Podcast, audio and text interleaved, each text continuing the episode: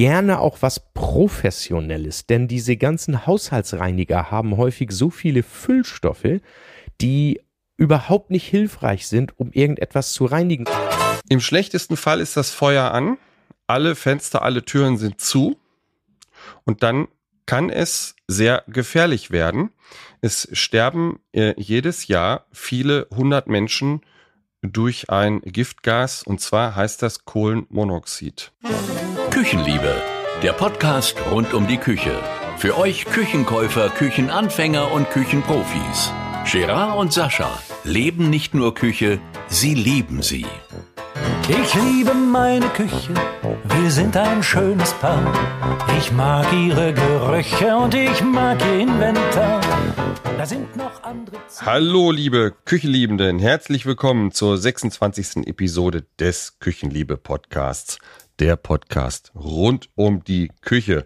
Der Podcast für Küchenprofis, für Küchensuchende. Ich bin Gerard Alsdorf. Und mein Name ist Wollschläger, Sascha Wollschläger. Hallo Gerard. Hallo liebe Küchenliebenden. Hallo, lieber Sascha. Wie ist dein Gefühl heute? Gut ist mein Gefühl. So kurz vor Weihnachten, wo wir jetzt aufnehmen, unseren Hörern schenken wir jetzt sozusagen den Adventskalender, den kalorienarmen Adventskalender mit den Ja. 24 wertvollen Tipps, wo man auch jeder weiß, da muss ich dann nochmal die Folgen nachziehen. Alles super. Und du hast es schon in der Hand. Ah, ein Rotweinglas. Ein Rotwein ist kein äh, kein äh, äh, Glühwein, also wirklich ganz normaler Rotwein. Und den hatte ich diese Woche in der Post. Du, ich auch. Also vielen Dank nochmal an dieser Stelle an den edlen Spender. Ein Gönner Äh, unseres Podcasts, der sich damit bei uns für die Unterstützung bedanken möchte. Wir, wir beide wissen, er weiß auch, wer gemeint ist. Vielen lieben Dank und Prost. Und Prosit, genau. Prost, Prost. Mm. So, Dann läuft doch das, die Stimme das. schon viel besser. ich wollte gerade sagen, also dann läuft das doch hier wie geschmiert, die ganze Geschichte. Also was haben wir beide heute Ähm, auf dem Zettel? Also, ja, die Idee war ganz knackig, 24 sehr wertvolle Tipps rund um die Küche abzugeben. Das sind äh, Tipps, die den Endgebraucher, Küchensuchenden äh, betreffen, ähm, wo aber trotzdem der äh, Küchenprofi sicherlich auch wieder einiges lernen kann. Das ist aber, ich sag mal, eine Wiederholung vieler Themen über verteilt über was, wie viele Folgen haben wir da gemacht? Ich weiß gar nicht, die reinen Folgen. Äh, 23 Folgen, 24 Folgen, wie auch immer. Und das ist so eine kleine Quintessenz, ja. Also du möchtest jetzt kurze, knappe, hast du gesagt, so richtig, ne? Eins, zwei, also. Passt, passt gar nicht. ja, das werden ja zwölf. Und was war mit deinen, mit deinen zwölf? Ich wollte gerade sagen, das, das, das, wird, das wird gar nichts werden, dass wir uns mal kurz fassen. Aber Wir komm, kriegen wir das hin. versuchen Komm, zwei Minuten wir- wir pro Thema und dann mal. hacken wir das jetzt mal durch, damit die Hörer auch mal sich so richtig anschnallen müssen. Genau. Also, wir geben 24 wertvolle Tipps. Das ist der kalorienarme Adventskalender 2023. Der Küchenhelfer, der fällt diese Woche aus. Die Werkzeugliebe fällt auch aus. Heute geht es rein um die harten Fakten hier. Aber Musik machen Natürlich, wir. Aber Musik machen wir zum Fest, gibt's Musik. Äh, einen Titel hast du mir schon verraten, beim anderen bin ich, den, willst du mir nicht sagen, du verkommener Hund. Ah, komm, den, Aber- den Spa gönn mir den Spaß. Keiner würde mit diesem Titel rechnen und er wird, wird trotzdem jede Party sprengen, weil ihn phänomenalerweise jeder kennt, aber er nie auf Partys gespielt wird. Äh, weißt du, was das Schlimme an diesem Titel ja ist? Nee. Ich müsste ja einen Psychologen anrufen, warum mir dieser heute auf der Rückfahrt von Hamburg im Auto eingefallen ist. Ach du liebe Zeit. Hammer. Gut, aber wir geben noch Na, ein bisschen ich, Zeit. Ich, ich bin gespannt. Ich habe noch, ich habe eben, also wenn das zu schlimm wird, habe ich noch was dagegen zu setzen. Pass mal auf. Nix ist hier. Gut. Äh, dann wollten wir mitteilen oder beziehungsweise erstmal äh, bitten wir euch darum zu Weihnachten. Schreibt uns gerne eine Bewertung, äh, lasst uns ein Abo da, empfehlt uns euren Freunden, das ist wichtig. Und wir äh, verkünden, dass wir äh, den Podcast mit unseren Standardfolgen umstellen werden auf einen vierwöchigen Rhythmus. Das heißt aber nicht, dass nicht trotzdem alle 14 Tage eine Folge kommen kann. Wir haben hier und da äh, Sponsorenanfragen und wir werden dann besondere Folgen mit dem einen oder anderen Hersteller dann mal veröffentlichen und dann kommen wir vielleicht am Ende doch auf einen 14-tägigen Rhythmus. Schauen wir mal. Aber es ist natürlich auch so, wir sind jetzt mit den Basics, die wir natürlich alle so aus dem Ärmel schüttern, schütteln können, wir beide, mit denen sind wir im Groben durch. Und wenn wir jetzt Spezialthemen haben, die erfordern auch einfach mehr Vorbereitungszeit. Und ab und zu sind wir beide ja auch noch außerhalb dieses Podcasts beruflich tätig. Ja. Und da muss man sagen, wir brauchen da ein bisschen Luft, liebe Küchenliebenden. Seht uns Ja. das bitte nach.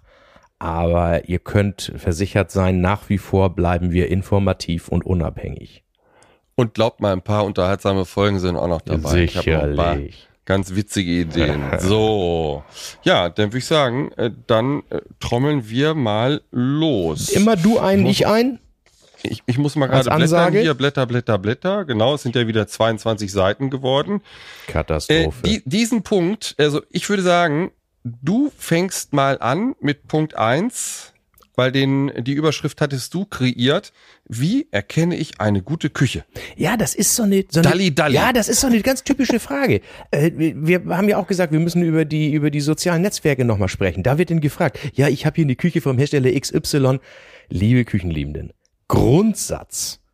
Eine Küche eines namhaften großen deutschen Küchenherstellers. Nee, er muss nicht mal groß sein. Entschuldigung, war ein Fehler. Eines, ich sag mal, bekannten deutschen Küchenherstellers, der auch schon mehrere Jahre am Markt ist. Da behaupte, stelle ich jetzt die Behauptung in den Raum, es gibt keine schlechten Küchen mehr.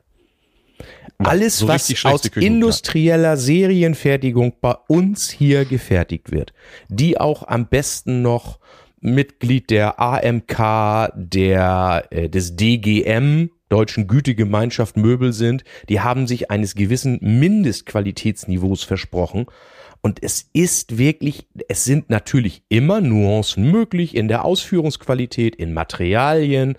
Sicherlich empfindet auch jemand den Schubkasten des Herstellers A besser als den Schubkasten des Herstellers B. Das ist so auch ein psychologischer Effekt, teilweise auch optischer Effekt. Aber liebe Küchenliebenden, es gibt grundsätzlich keine schlechten Küchen, außer, na, ich sag mal, so eine kartonzerlegte Ware irgendwo aus dem Baumarkt, aber damit muss man auch leben. Das spiegelt dann ja auch der Preis wieder, wenn ich für 899 inklusive Geräten auf einer Europalette mir eine Küche kaufe. Absolut. Na, vollkommen klar. Und ich sag mal, was, was eine gute Küche auszeichnet, zum Beispiel, kleines Thema, wenn ich alle Umfeldmaterialien immer innerhalb der Küche aus dem ein und selben Material bekommen kann, ob das jetzt ein Mattlack ist, ob das ein Furnier ist, ob das Hau- Hauptsache es ist farbgleich, die gleiche Qualität, die gleiche Güte der Oberfläche, dann kann man schon mal davon ausgehen, dass es eine gute Qualität sein muss. Ja, die Farbechtheit über alle Materialien, über alle Bauteile, das ist nicht ohne das so herzustellen. Das kann man mal so. Das sich auch, sagen. darf man auch sagen, je breiter das Produktportfolio ist in dieser Sache, das muss sich der Hersteller natürlich auch bezahlen lassen. Also diese Genau. Küchen, also den Küchenhersteller, den du vertrittst zum Beispiel, der ja ein sehr, sehr breites Farbspektrum hat, wie die meisten großen, äh, Hm. da ist das teilweise dann auch in der Basis minimal teurer, als wenn du wirklich so eine kleine Bude hast, die aber eben sehr, sehr schlank in ihren, wie wir immer so schön sagen, Umfeldmaterialien sind. Die können einige Sachen billiger anbieten, preiswerter anbieten, aber eben für den Kunden fehlt gegebenenfalls Auswahl. Aber es ist nicht unbedingt die Qualität, worüber wir jetzt ja reden, sondern eher anderes Material kann auch natürlich mal eine geringfügige andere Farbe haben. Weiß ist nicht immer weiß. Grau ist Genau. meistens schon grau, aber schwarz zum Beispiel ist selten schwarz. Ja, genau. Und das kann auch stark abweichen, wenn die Materialien unterschiedlich sind. Eine Küche deutscher Herstellung, industrielle Herstellung, da setzen wir beiden einfach voraus, die hat ein gedämpftes Scharnier zu haben, die hat einen gedämpften Auszug zu haben und das ist dann entsprechend ein Vollauszug. Punkt. Ja, also das Da ist müssen, wir die, nicht, da müssen wir nicht in Frage stellen. Da sprechen wir jetzt einfach mal, wenn wir jetzt so vom, vom, vom Autohandel reden, das ist der äh, Golf. Und der hat auch serienmäßig heute Servolenkung und eine Klimaanlage. Das gehört zu so einem Auto dazu. So einfach, Genau, oder Standard. Ne? Servolenkung, Ja. Zentralverriegelung, Klimaanlage und so muss man sagen, ist mittlerweile auch bei einer deutschen äh, Markenküche die Standardausstattung. Alles gut. Punkt zwei. So, Punkt zwei. Jetzt- Wie finde ich meinen richtigen Küchenpartner? Oder Küchenprofi? Ja, wir haben mir irgendwann mal gesagt, wir nennen das Profi oder Partner, Ja, oder? Partner. Ich, ich glaube, überwiegend sind wir bei Profi gelandet, ne? Also- Weil wir sprechen mit diesem Podcast ja verschiedene Vertriebskanäle an.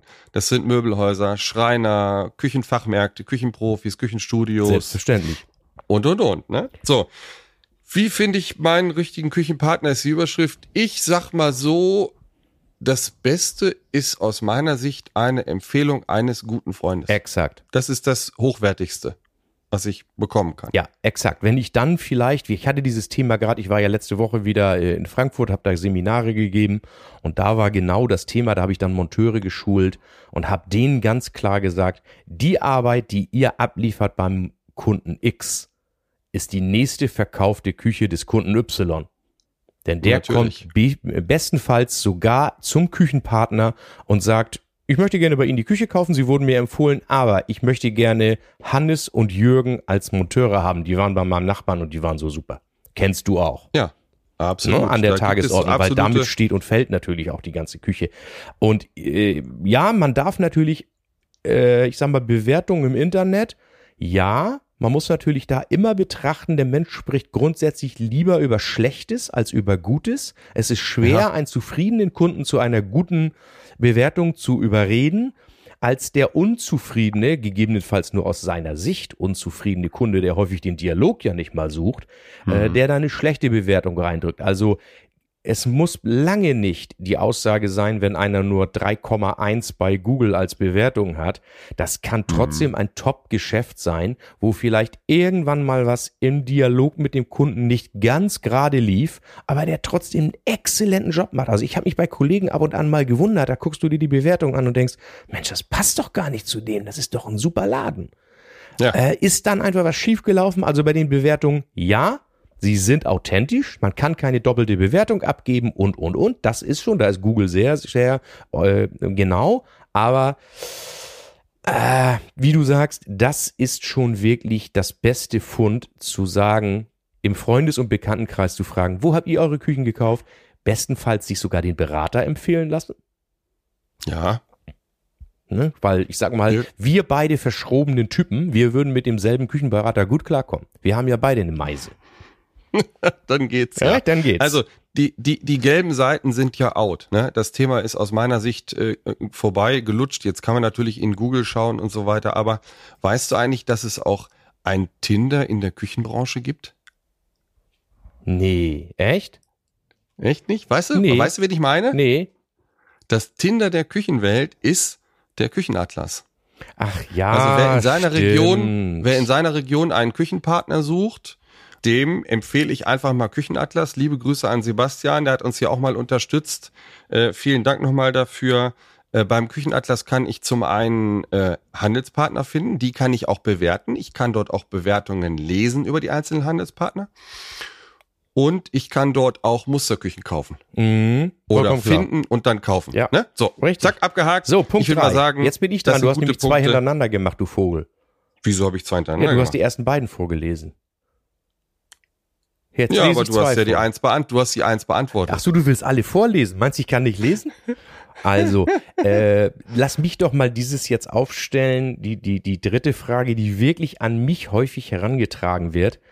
Sind Subunternehmer des Küchenprofis die schlechteren Monteure oder ist es, ist es schlimm, wenn ein Subunternehmer kommt zur Küchenmontage? Ist wirklich etwas, was bei Endkunden, es muss natürlich kommuniziert werden, aber wie stehst du dazu? Wenn du jetzt sagst, du kaufst bei Küchenmeier eine Küche und da kommt plötzlich jemand völlig anderes und will die Küche einbauen. Auto ist nicht beschriftet und sagt, ja, hallo, ich bin der Jürgen, ich soll ja da eine Küche montieren. Ich sehe das ziemlich sehr entspannt. Ich kenne ganz viele Monteure, die sind angestellt beim Küchenstudio oder Küchenprofi XY. Die sind begnadet sehr gut. Dann gibt es ganz viele äh, Küchenprofis, die arbeiten ausschließlich mit äh, Subunternehmern. Das ist eine rein kaufmännische Entscheidung. Wenn der keine Küche verkauft, hat der kein Personal zu bezahlen, wenn die rumstehen. Wenn aber äh, keine Küchen verkauft werden und er hat Monteure rumstehen, die nichts zu tun haben, dann kostet ihn das nur nötig Geld. Das ist eine rein kaufmännische Entscheidung. Exakt. Unternehmerische Entscheidung, auf die wir gar keinen Einfluss nehmen können. Genau. Und es gibt in beiden Fällen, bei der Angestelltenvariante und bei den Subunternehmern, jeweils wirklich begnadete Monteure, die Spaß an der Sache haben und ja, die machen das hervorragend. Da müsst ihr also wirklich keine Angst haben, wenn da nicht, äh, wir haben gesagt in der einen Folge, Pimpelhuber auf dem LKW Ja, steht, genau. sondern wenn das, wenn das das White Label ist, wenn da einfach gar nichts drauf steht. Ja? Vollkommen richtig. Also, um das zu sagen, wie bei den Pod Leuten, die Podcasts machen, die Anzahl von fähigen und Vollidioten ist immer exakt gleich. So. Also, Also, liebe dann Küchenlieben, habt wirklich keine Angst davor. Ich kenne so viele exzellente Subunternehmer, die seit teilweise 30 Jahren für den Handel montieren. Äh, Die denken genau so wie angestellte Monteure, eher teilweise noch mal etwas mehr, weil deren Lohn sozusagen ist von der Qualität der Arbeit abhängig und ein nicht motivierter Angestellter äh, bringt euch da auch nicht weiter. Also es ist exakt das gleiche Verhältnis. Ihr habt überall eine gute Leistung zu erwarten und ganz wichtig für euch nur, juristisch, der Subunternehmer ist natürlich nicht euer Vertragspartner, sondern immer der Küchenpartner, euer Küchenprofi und wenn was ist, ist der der Ansprechpartner oder im Dialog dann mit dem Subunternehmer, wenn was zu ändern ist. Punkt. So, jetzt kommt Nummer Das ist vier und eine dann bist sehr, du wieder dran. eine sehr schöne, eine sehr schöne Überleitung, lieber Auf Sascha, den Punkt zu vier. Punkt 4. Na? Ja, äh, die Küche ist montiert. Äh, wie reklamiere ich richtig? So, Wie reklamiere Willst ich du's? richtig? Ja klar, wer denn wohl sonst? Ja, kannst du mach- doch gar mach nicht. Kannst du doch gar nicht. Du kannst das So. nächste machen. Du hast es ja, äh, Ja, ja. liebe Küchenliebenden, total einfach. Reklamiert so, dass es nachvollziehbar ist, dass ihr es gemacht habt und das ist jetzt aber nur so mein Gefühl, bleibt immer bei der, ich sag jetzt mal, geforderten Freundlichkeit.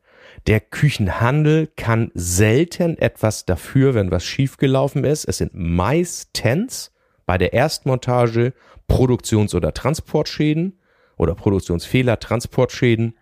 Und die Küche ist montiert, ihr habt eine Abnahme wahrscheinlich mit den Monteuren gemacht, das ist ja üblich.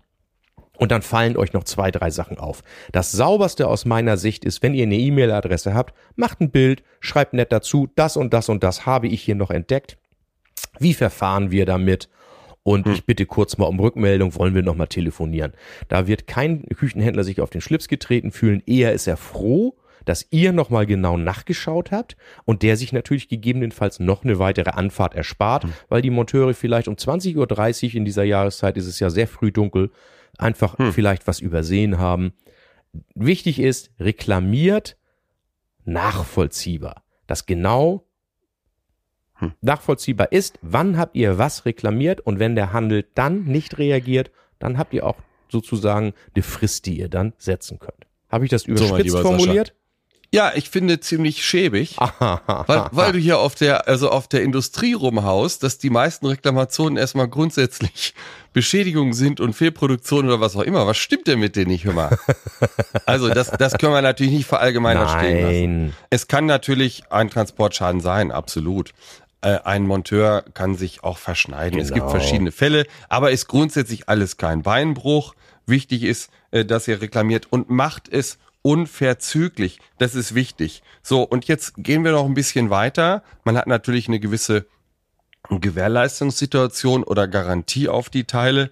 Ich sag jetzt mal, äh, mein Backofen, der ist jetzt äh, zwei Jahre und drei Monate alt und das Licht ist kaputt und der eine Heizstab ist kaputt. Äh, Was hältst du denn von folgender Reklamationsart und Weise? Äh, dann kommt eine E-Mail, äh, lieber Herr Wollschläger, du hast ja mal einen Küchenladen gehabt. Äh, mein Heizstab ist kaputt und die Beleuchtung ist kaputt. Das war übrigens schon nach drei Monaten der Fall, aber ja, ich melde mich halt jetzt erst. Ja, dann muss man das irgendwie nett formulieren, hättest du dich früher melden müssen. Und als Ergänzung dazu, um jetzt nochmal den, den, äh, den Küchenkäufern nochmal äh, äh, richtig wirklich ins Gemächt zu greifen, verbal, ähm, ich sage jetzt mal, die, die Monteure fahren weg. Es kann jedem passieren. Das ist irgendwie der Spülenanschluss unten, der dieser Geruchsverschluss, das ist nicht ganz dicht und da hängt ein Tröpfchen Wasser dran. Dann gibt es wirklich Kunden, die stehen davor, gucken sich das an, da läuft Wasser raus. Statt man mal auf die Idee kommt, ein kleines Eimerchen erstmal drunter zu stellen. Liebe Küchenliebenden, juristisch habt ihr eine sogenannte Schadenminderungspflicht. Wenn ihr der nicht nachkommt, seid ihr für weitere Schäden mitverantwortlich. Denn es sind Menschen und jedem können Fehler passieren. Also, äh, ich kann solche Leute überhaupt nicht verstehen. Da war ich auch richtig sauer immer über solche Kunden. Kommen Sie sofort vorbei. Ich sage, seien Sie doch so nett, stellen Sie einen Eimer unter. Wir sind morgen früh da. Ja. Nein, Sie haben hier sofort anzutreten. Das sind doch schon Leute, auf die hast gar keinen Bock mehr, muss ich ganz ehrlich mal so formulieren. Nein, ne? ab- abso- also das, absolut. da muss man sagen, netter Umgang miteinander fördert doch auch äh, alles andere. So, So, Punkt jetzt fünf, pass auf, jetzt, bist hast du dran. so lange rumgelabert. Ja. Jetzt hast du so lange rum. Ich, ich ziehe jetzt mal ein Ding in ein paar Sekunden durch. hier. Ja, Punkt 5 Ja. ist uns, wirk- liegt uns wirklich am Herzen immer wieder, immer die Bedienungsanleitungen und Pflegeanleitungen der Hersteller lesen. Hilft immer. Auch im, äh, ich sag mal, im Fehlerfall. Wenn irgendwas nicht funktioniert, bitte mal nachlesen. Ganz, ganz wichtig. So, Ja. Thema erledigt. Ja, ja, ein Satz noch dazu So. ist tatsächlich so. Ich gestehe ja, ich habe doch erzählt, ich habe zwei neue Backöfen, nein, drei so. Ja, Ja. ja. Und ich habe natürlich die Bedienungsanleitung nicht gelesen, weil das muss man ja nicht, man ist ja Natürlich Fachmann. nicht. Und jetzt habe ich doch am Wochenende Leberwurst gemacht. Und Hab ich gesehen. wollte die ja Lecker. im, im Kombidämpfer durchdämpfen. Und du glaubst Mhm. doch nicht, dass ich das Symbol gefunden habe, wie ich das da einstelle. Das gab so ein Dampfsymbol, dann muss man ins Untermenü. Da musste ich tatsächlich in die Bedienungsanleitung gucken und habe gedacht, jetzt fasst du dir doch mal selbst an die Nase, hättest du ja, Ja. längst mal lesen können, ne? Ja, ja, siehst du. Also in den meisten Fällen ist es wirklich so, die Küche wird montiert und dann guckst du sechs Monate später irgendwo ins Beschlagpaket oder in den alles drin. Schrank. Dann liegt dann 15 Zentimeter hoher Stapel folierte Bedienungsanleitung. Ja. Also kein Mensch reingeguckt. Gut, Punkt ja, sechs, du dann Punkt 6. Ich lese mal vor und du kannst dann was Ich hack erzählen, das oder? schnell durch und dann können wir auch gleich auf sieben gehen. So. Das ist ganz schnell gesagt. Ganz genau. einfach. Die Arbeitshöhe muss zu euch passen, liebe Küchenliebenden, liebe Küchensuchenden. Exakt. Und das ist jetzt auch eine ganz wichtige Aussage von mir. Es gibt so viele kluge Aussagen. Ja, und davor stellen, Arm anwinkeln und unterm Ellbogen 10 bis 15 Zentimeter. Allein schon 10 bis 15 ist natürlich schon eine blöde Aussage. 5 Zentimeter. Äh, stellt euch vor diverse Höhen und entscheidet, was für euch die richtige Höhe ist im Studio. Nehmt euch im Studio steht genug Deko rum. Nehmt euch auch mal ein Schneidbrett, legt es auf die Arbeitsplatte. Ihr müsst euch wohlfühlen. Es gibt einen Grundsatz in der Möbelplanung und der heißt, der Mensch ist das Maß aller Dinge. Und nur wenn ihr euch wohlfühlt, ist es die richtige Höhe. Wichtig ist natürlich, denn ihr wollt, dass euer Partner, Partnerin auch aktiv in der Küche mitkocht, dann solltet ihr natürlich so einen Mittelweg finden. Oder wenn einer 1,60 und einer 2,3 Meter ist, dann brauchen wir vielleicht zwei getrennte Arbeitsflächen. Ja, dafür ist wieder der Profi zuständig, Klar. das Problem eben zu lösen. Deswegen ist es auch sinnvoll, kann man ja auch mal sagen, nicht die Küche alleine kaufen. Ja, wenn ihr ein Pärchen seid, dann bitte beide ausrücken zum Küchenkauf. Exakt. Ja, das ist, das ist wirklich wichtig. Äh, also wenn das nicht ergonomisch montiert wird, das führt auch schnell mal zu Rückenschmerzen. Das macht keinen Spaß. Und zum Thema Arbeitshöhe fällt mir dann noch natürlich noch ein, die Arbeitsfläche grundsätzlich. Liebe Grüße nochmal an Johannes King. Liebe Grüße. Äh, wir haben einmal eine äh, Stargastfolge gemacht mit Johannes King, ein, ein sehr, sehr begnadeter äh, Michelin-Sternekoch, kann man mal sagen. Und selbst der sagt, äh, in der Küche ist eben Arbeitsfläche unersetzlich. Viel, viel Arbeitsfläche zustellen könnt ihr die dann später selber noch. genau. Also darauf achten. Die Höhe muss passen und die Fläche grundsätzlich bitte auch. So, Sascha. so, Punkt, Punkt 7. 007. 007. Das, Das Material der, Arbeitsplatte. Arbeitsplatte Na, wollen, wollen, wir, wollen wir Kanon machen draus? Nun lies weiter hier, Nein, du. nein. muss auch zu euch passen. Das hast du schön formuliert. Kosten, Reinigung, Abnutzung, Farbvarianten, das ist ein sehr, sehr komplexes Thema. Wir haben zwei Folgen äh, oder eine, eine Doppelfolge Hört nur Arbeitsplatten gemacht. Ganz, das ist wirklich, deswegen habe ich diesen Punkt auch, den habe ja, den habe ich formuliert noch äh, bewusst Mhm. exakt so. Das Material muss zu euch passen. Ich habe in dem, in der, in der Folgen auch gesagt, ich bin ein Naturstein-Fan. Ich mag Mhm. auch die Naturmerkmale im Naturstein. Dass der eben nicht gleich aussieht. Der hat eben wie unser eins auch eine Sommersprosse hat, der hat auch Einschlüsse. Das muss man mögen. Wer jemand ist, der so auf klinisch reinsteht, der soll Quarz oder Keramik nehmen, wenn er solche Arbeitsplatten haben möchte. Richtig. Schichtstoffarbeitsplatten. Wenn es, wer jemand ist, der jeden Tag Brot backt oder äh, sein Hackfleisch am besten da drauf, es gibt ja auch Leute, die nutzen das wirklich als Arbeitsfläche. Äh, Leute, dann ist eine Schichtstoffplatte nicht das Richtige für euch, weil ihr die einfach abnutzt. Diese Dann ist sogar eine Oberfläche, Massivholzplatte wirklich besser.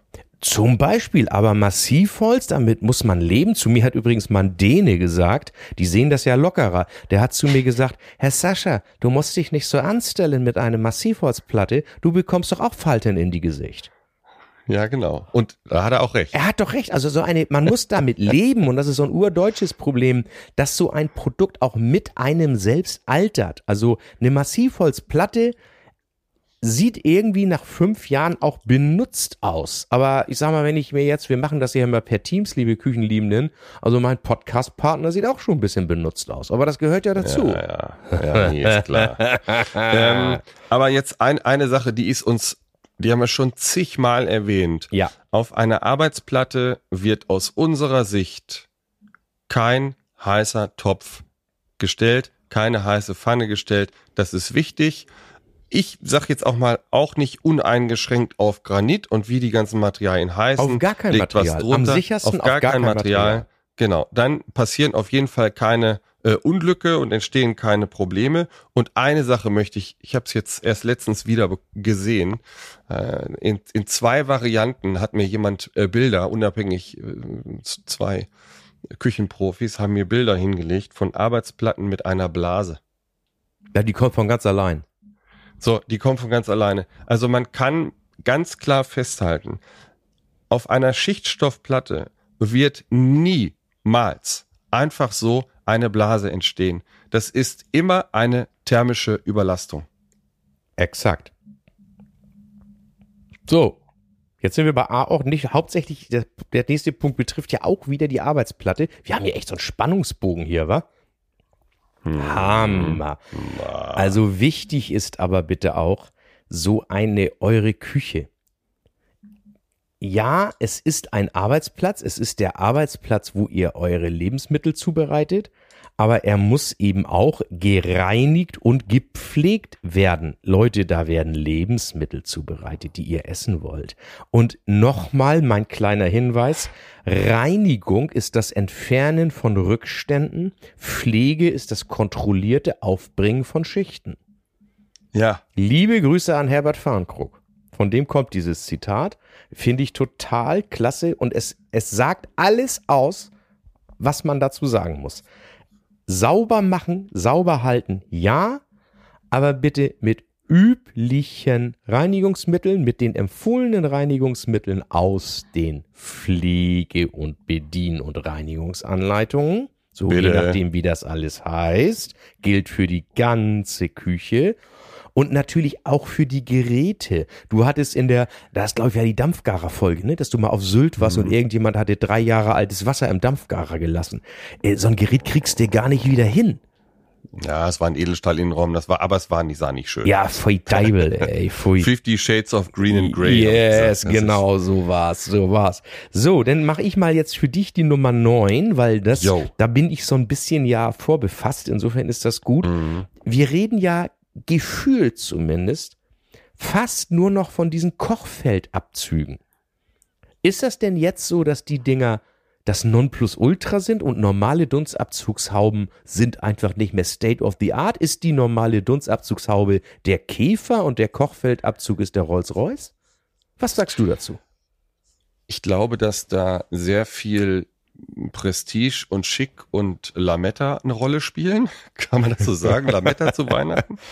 Kann mir vorstellen, dass sich einige äh, Küchenliebende so einen Teil kaufen, einfach weil es gefühlt schick ist. So. Wir lesen ja auch hier und da in, in solchen witzigen Facebook-Gruppen mit. Da sind oft sehr, sehr gute Beiträge dabei und manchmal denkt man so, Mensch, verdammte Kiste, was hat denn da wieder einer geschrieben? Und jetzt war letztens wieder so ein Fall, da machen wir nochmal eine separate Folge von Sascha. Der, der ne? Kochfeldabzug vor dem Velux-Fenster? nee, Den nee, meinst du da, ja, diesen, dieses, dieses Ding da neulich? Ja, du, also ganz Nee, ehrlich, äh, ich, ich, Nee, das nicht, pass auf. Aber, nee, pass auf. Nein, das meine ich nicht.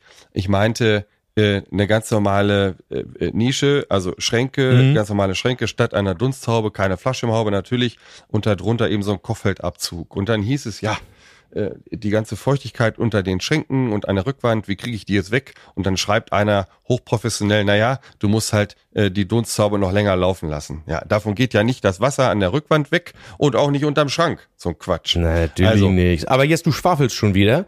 Ist, Ja, die, ist die klassische Dunsthaube tot, ja oder nein? Nein, absolut nicht. Sehr also gut. für diesen Fall, für diesen Kunden, das war eine Wandplanung, eine Wandhaube im Prinzip oder eine, eine Küche vor einer Wand. Da wäre wahrscheinlich für diesen äh, Kunden eine klassische Haube drüber besser gewesen. Ja, stelle ich jetzt nur, einfach mal. ich sag mal, ich- dann weiß ich auch, ich bin ja auch in diesen zwei, drei Facebook-Gruppen mit drin, dann hat da so ein Quatschkopf erzählt, ja, und für die Wandmontage sind die auch nicht geeignet, da funktionieren die schlechter. Also wenn ich Grundlagen der Physik nicht beherrsche, sie müssten dort sogar minimal besser funktionieren, weil ich den Querwind von einer Seite ja schon mal nicht habe. Aber ey, da merkst du wieder, was, wessen Geisteskind da so einige Kommentare sind. Also liebe Küchenliebenden, äh, der Fachmann redet mal, der Gerard schwaffelt ja wieder hier und kommt nicht zum Punkt. Die klassische Dunsthaube mit am besten noch, kommen wir vielleicht ja nachher noch dazu, haben wir es noch? Oh ja, mit einer guten Abluft, die ich ja immer sehr gerne vertrete, wenn es geht, technisch, ist keine schlechtere Lösung und ganz wichtig ist, um das jetzt in einem Satz zu sagen, eure Kochgewohnheiten bestimmen, was für euch geeignet ist. Der Absolut. klassische Italiener, der Pasta kocht in hohen Töpfen, der auch in, sag ich mal, grundsätzlich ja Töpfe. Der Italiener ist ja kein, kein, kein Pfannenkoch sozusagen. Der schwenkt nur einmal durch. Äh, für den ist tatsächlich die Dunsthaube besser. Für den, der nur kurz brät in ganz flachem Kochgeschirr, für den funktioniert der Kochfeldabzug ganz gut. Ganz wichtig ist, die feuchte Luft wird nicht zwischen die Schränke geblasen. Dafür gibt's auch mittlerweile neue technische Regelwerke. Äh, die werden demnächst veröffentlicht und äh, endlich haben mal Leute auf mich und meine Kollegen gehört. Das ist jetzt einigermaßen gut geregelt, aber das hat mich sowieso nie interessiert. Es ist grundsätzlich nicht gut. Schimmel kann in der Wohnung nur ungewohnt, äh, äh, ungesund sein. Ja. So. So, also für alle Profis da draußen, ihr könnt euch bei der AMK, wir haben übrigens auch mal eine Sonderfolge zur AMK gemacht. Das ist die Arbeitsgemeinschaft für moderne Küche oder alle mögen Küchen, sagst du ja immer gerne. Ne? da gibt es eine AMK Entscheidungshilfe Kochfeldabzüge. Und diese können Profis abrufen, also sprich Gutachter, so, so wie ein Sascha, sag ich jetzt mal, und natürlich äh, St- Studiobetreiber, Küchenprofis aller Art können dies dort abrufen. Und da stehen wirklich sehr, sehr viele wertvolle Tipps drin zum Thema Kochfeldabzug. Also ich bin übrigens äh, d- die Fraktion äh, Dunsttaube an der Wand. Ich finde auch. Das super. Ich Dadurch habe ich ein größeres Kochfeld, habe mehr Fläche zum Kochen und das ist für mich ein gutes Argument. Fertig aus. Noch ein kleiner Hinweis zu Kochfeldern allgemein. Wir sprechen von der Glaskeramikoberfläche. Salz, Zucker, Sand etc., Kristalle aller Art haben auf der Oberfläche nichts zu suchen. Wenn ihr dann Töpfe darüber zieht, wird die äh, Glaskeramik verkratzt, beschädigt. Das sieht nicht schön aus. Das kann man verhindern. Wie gesagt, sofort mit einem feuchten Lappen abnehmen und dann ist das alles gut. Dann gibt's noch so eine kleine Märchenstunde. Es gibt äh, Verkäuferinnen, die äh, gern auch mal äh, Induktion dahingehend argumentieren. Ja, das ist ja auch ein, eine Kindersicherung. Ne? Nehmen Sie doch das bessere Kochfeld mit Induktion. Dann äh, verbrennen sich die Kinder nicht die Finger. Äh, Leute, das ist als Kindersicherung absoluter Blödsinn. Ich sag's einfach mal so, weil wenn sich die Kinder die Finger verbrennen, dann ist das eben so. Dann packen sie da einmal drauf, lassen los, haben das gelernt. Der Mensch lernt eben ganz gut durch Schmerzen. Das ist eine ganz einfache Geschichte. Aber wenn ihr wirklich eine Kindersicherung haben wollt, das geht jetzt hier an die äh, jungen Eltern, ähm, dann kauft euch einen, ich nenne es mal Gartenzaun.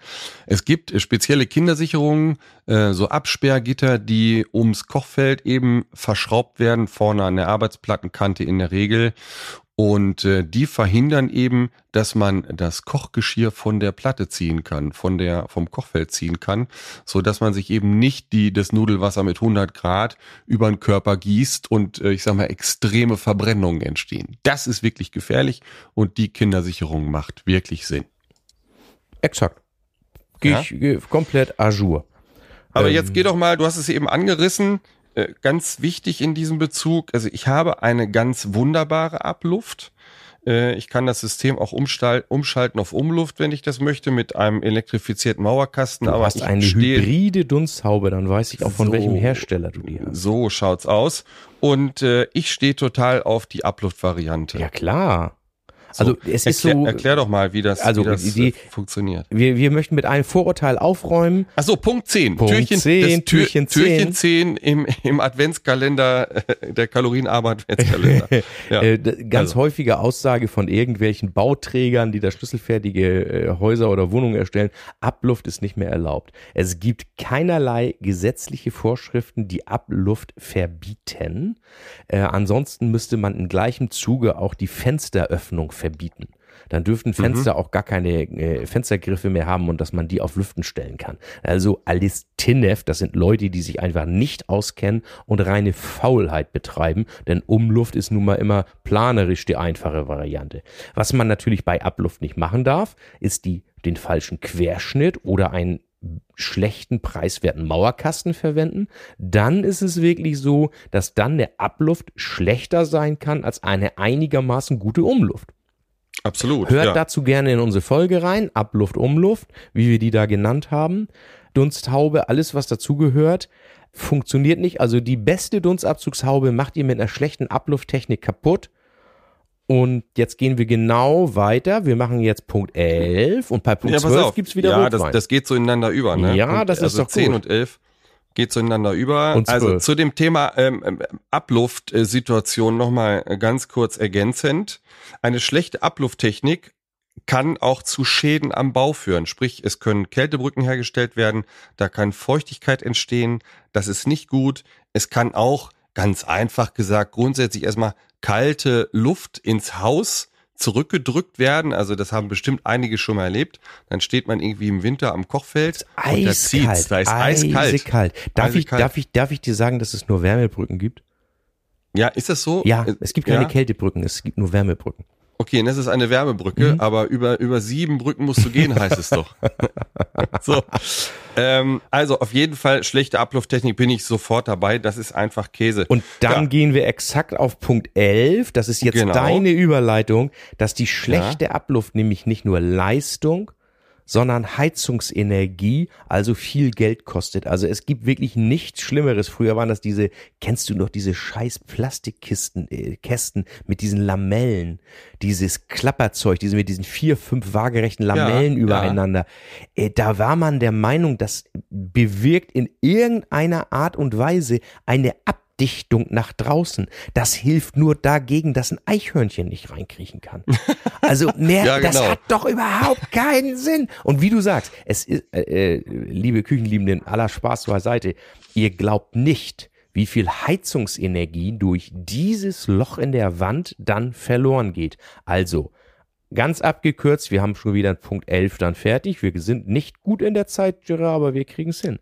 Ja, du Äh, laberst einfach Wichtig ist also, wenn Abluft mit einem guten, dicht schließenden Mauerkasten, damit ihr im Winter nicht, ohne dass die Dunsthaube an ist, eure Heizenergie, das ist wie so ein kleiner Schornstein, die geht sonst raus. Und das sind gern Ja. mal 50 oder 100 Euro Heizkosten im Jahr. Man unterschätzt Fragt das. mal, ja, fragt mal beim Küchenprofi, es gibt äh, Mauerkästen, die einem Blauer Door-Test standhalten. Ja, Blower Door Test. Blow. B Blower. Blow. Sagen Sie Blow. Blow. Sehr Blow. gut. Blower. Blower. Wir wollen kein E haben, denkt dran. Ja. Zwei äh, Sätze aber noch. Jetzt, Was ist jetzt, bei einem, also wir haben noch einen Kamin oder einen Ofen ab und zu. Wenn wir die Abluft, Dunstabzugshaube haben, Punkt 12, Punkt 12. sind wir dann schon das zwölfte Türchen. Jetzt nach dem zwölften trinken wir einen schönen Schluck Rotwein, ne? Dann habe ich mein, Ja. mein erstes Glas hier weg, nämlich das ist doch gut. Ähm, wenn es ein, ein Kamin oder einen Kaminofen oder irgendwas im Haus gibt und ihr möchtet eine Dunstabzugshaube mit Abluft haben, ist das heutzutage kein Problem. Sprecht euren zuständigen Bezirksschornsteinfegermeister an, denn genau so heißt der. Und der kann euch genau sagen, welche technischen Voraussetzungen ihr braucht. Es gibt so kleine Verriegelungen, dann muss gegebenenfalls, wenn es euer Haus nicht anders hergibt, irgendwo in der Nähe mal so ein kleines Fenster auf Kipp gestellt werden, wenn ihr dann kochen wollt. Aber ihr habt zumindest die Möglichkeit, eure Kochphrasen nach außen zu befördern. Lasst euch da vom Küchenprofi und vor allem vom Schornsteinfeger beraten. Der kann das. So, Prost Ja. erstmal. Ja, Prost erstmal. Und dann muss ich da natürlich noch was ergänzen. Du hast ja wieder nicht alles erzählt. Du alter Prost, Klugscheißer, du. Hm. Mm. Sophia, hau, hau mal für mich die Klugscheißerglocke. Ich will die auch mal hören. Das ist, glaube ich, das erste Mal in 26 Folgen, dass du eine Klugscheißerglocke kriegst. Aber du Ja, mach, das ist Weihnachten, aber die- komm. Pass Kriegst ich- ja- Klugscheißerglocke. Ich habe ja was erfunden. Äh, Den Capri-Sonne-Test oder den Capri-Sonne-Effekt. Er Ah. So, also stellt euch bitte Folgendes vor. Alle die, die unsere Folgen noch nicht gehört haben, ja, für die ist das natürlich jetzt neu und wir wollen da neugierig machen auf den Deep Dive, kann man sagen. Also hört euch alle Folgen in der Reihenfolge an. Also, äh, dieser Capri-Sonne-Effekt ist folgender. Wenn ihr die Dunsthaube einschaltet, saugt diese Dunsthaube die Luft aus dem Haus, aus der Wohnung ab. Und die Häuser sind heute relativ dicht. Da kommt nicht mehr viel Luft nach. Das heißt, irgendwann entsteht in dem Raum ein Unterdruck. Und wenn der Unterdruck da ist, gibt es nur noch eine Möglichkeit, wenn ein Kamin, eine offene Feuerstelle vorhanden ist, gibt es nur noch einen Weg, diesen Druck auszugleichen. Das ist dann der Schornstein. Sprich, die Luft wird durch den Schornstein, durch den Ofen, durch den Kamin in Richtung Dunsthaube gesaugt. So funktioniert eine Dunsthaube. Ja, die muss irgendwo Luft ansaugen, damit sie die abtransportieren kann. Im schlechtesten Fall ist das Feuer an, alle Fenster, alle Türen sind zu und dann kann es sehr gefährlich werden. Es sterben äh, jedes Jahr viele hundert Menschen durch ein Giftgas und zwar heißt das Kohlenmonoxid. Kohlenmonoxid ist geruchslos. Das ist wichtig. Wir empfehlen dazu, und das würden wir dann auch verlinken später in den Shownotes, äh, wer eine offene Feuerstelle hat und eine Dunsthaube mit Abluftfunktion, einen Kohlenmonoxidwächter und Melder zu, äh, zu installieren, der kann wirklich Leben retten. Also das ist jetzt kein Spaß. Ähm, hierzulande sterben ungefähr 500 Menschen pro Jahr an dieser Vergiftung.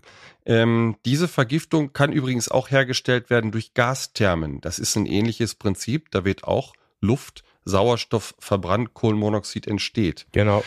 Liebe Küchenliebenden, äh, das, dieses Gas ist geruchslos. Ja. Ähm, äh, es können Vergiftungen auftreten, Kopfschmerzen, Schwindel, Schwächegefühl, ruckzuck liegt ihr da und dann ist fertig. Eine Sache dürft ihr auf gar keinen Fall machen. Es gibt Fensterkontaktschalter und diese Fensterkontaktschalter bewirken, dass die Dunsthaube nur eingeschaltet werden kann, wenn ein Fenster, also eine Zuluft, geöffnet ist. Legt diesen Fensterkontaktschalter bitte nicht in die Schublade und überbrückt diesen nicht, trickst das System nicht aus, davon kann euer Leben abhängen. Wird immer auf die leichte Schulter genommen. Ja? So, Punkt So. 13, du oder ich? Punkt 13, du, oder was haben wir denn hier? Gute Planung der Installation und Arbeitssteckdosen ist wichtig, Mhm. absolut. Ja. Oh, das ist, kriegen wir das komplexe Thema schnell durchgehechelt? Ja klar, wenn ich das mache.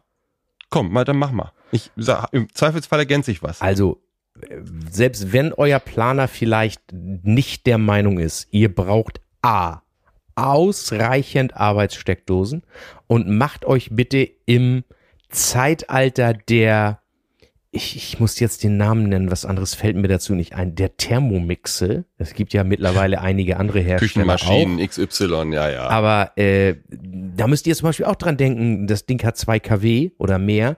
Äh, wenn das auf der Kücheninsel steht, separate Zuleitung, passende Steckdose, dass ihr das auch gut betreiben könnt. ja. Das muss natürlich auch alles da sein. Eben die normalen Arbeitssteckdosen, denkt gerne nochmal, auch nach der Küchenplanung, auch sogar nach der Küchenbestellung, da habt ihr ein bisschen Zeit. Nach, wo wollt ihr arbeiten, wo macht ihr was, benutzt ihr einen Pürierstab am Kochfeld, braucht ihr da irgendwie etwas? Ich habe auch schon Leuten Steckdosen in Küchenschubladen eingebaut, damit der Pürierstab da immer angeschlossen ist, zum Beispiel. Und nächster Hinweis, seht auch genug elektrische Leistung für die Zukunft vor. Es Ja. gibt mittlerweile Backöfen, die mehr als zwei- äh, 3,2 kW Leistung haben. Und da muss man dann eben mal ein bisschen nachziehen.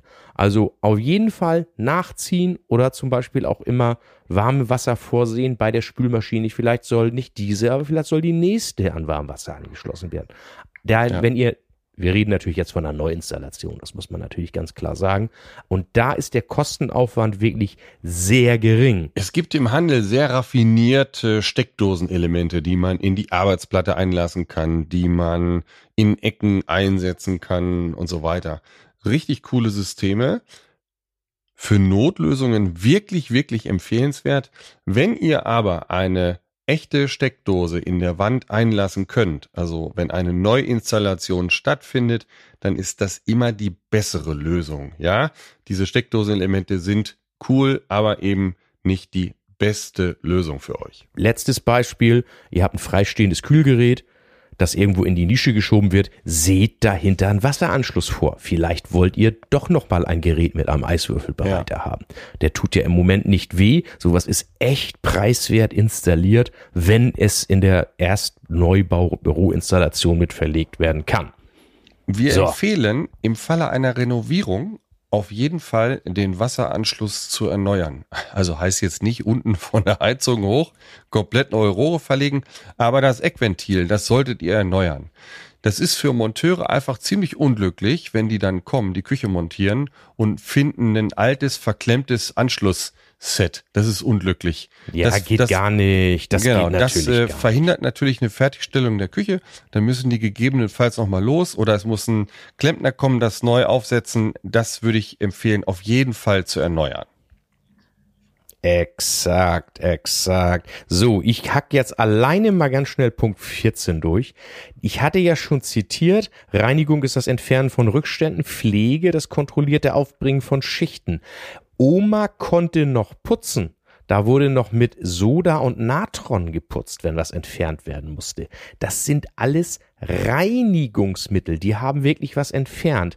Äh, liebe Leute, Spüli kommt gleich nochmal, aber benutzt bitte Reinigungsmittel, gerne auch was Professionelles, denn diese ganzen Haushaltsreiniger haben häufig so viele Füllstoffe, die überhaupt nicht hilfreich sind, um irgendetwas zu reinigen, sondern eher schichtbildend sind. Und ich werde dann angerufen und dann heißt es, da sind Flecken auf der Platte. Das sind dann keine Flecken, sondern Reste von irgendwelchen Reinigungsmittelzusätzen.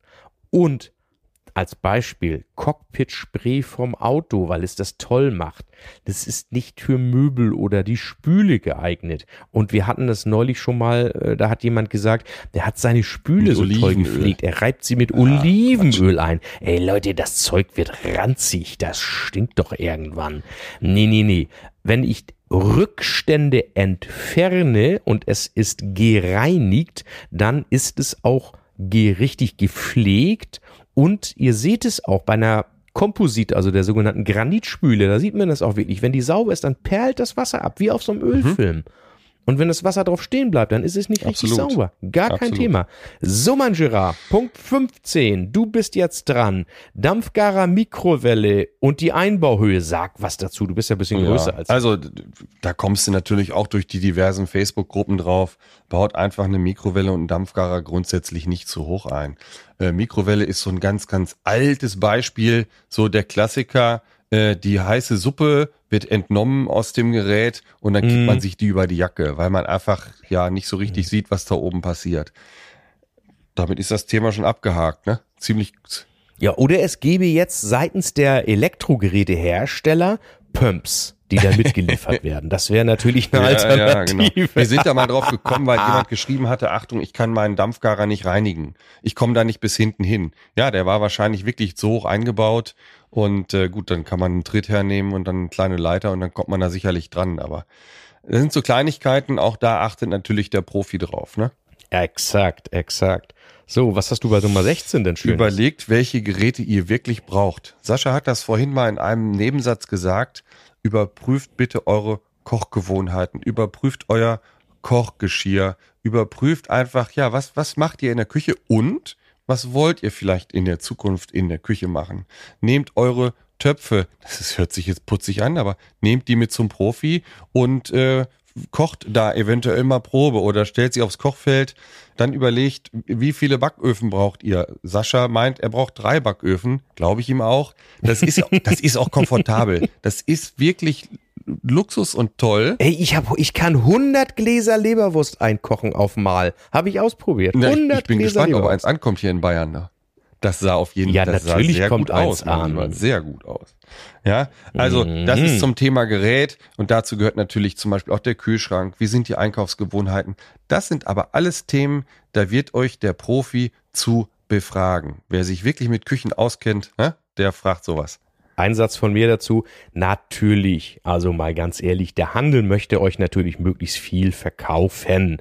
Äh, wer ist, liegt ja auch in der Natur der Sache. Aber ihr entscheidet und ihr macht euch wirklich Gedanken darüber, was ihr braucht. Und wenn ihr der Meinung seid, ihr braucht zwei normale Backöfen, dann nehmt ihr einfach zwei normale Backöfen. Aber ich jetzt zum Beispiel, ich bin so ein Dampffan, weil man damit ja viel machen kann in Kombination mit Hitze äh, wenn ihr das nicht wollt oder nicht könnt oder einfach die Kochgewohnheit habt, ja, dass ihr gern und viel auf dem Kochfeld kocht, dann nehmt lieber das größere Kochfeld. Also gebt ganz klar das Feedback an euren Berater, wie sind eure Kochgewohnheiten. Und jetzt von mir die Überleitung auf Punkt 17. Ganz liebe Grüße an Markus Miele nach Genau. Gütersloh.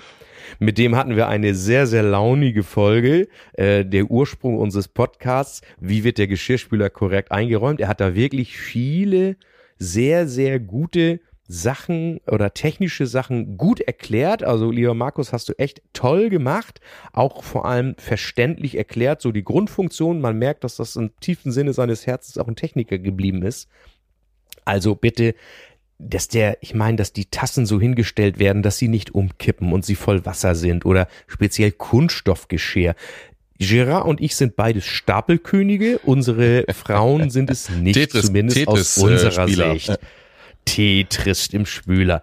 Äh, na, packt bitte so, dass nicht zu viel übereinander sind und es muss natürlich auch trocknen. Wenn ihr als Beispiel ein, ein Kunststoffgeschirr nochmal über ein Porzellangeschirr legt, große Schale, dann kann das Porzellangeschirr darunter natürlich auch sehr, sehr schlecht trocknen, weil es muss ja abdampfen sozusagen. Da einfach schauen.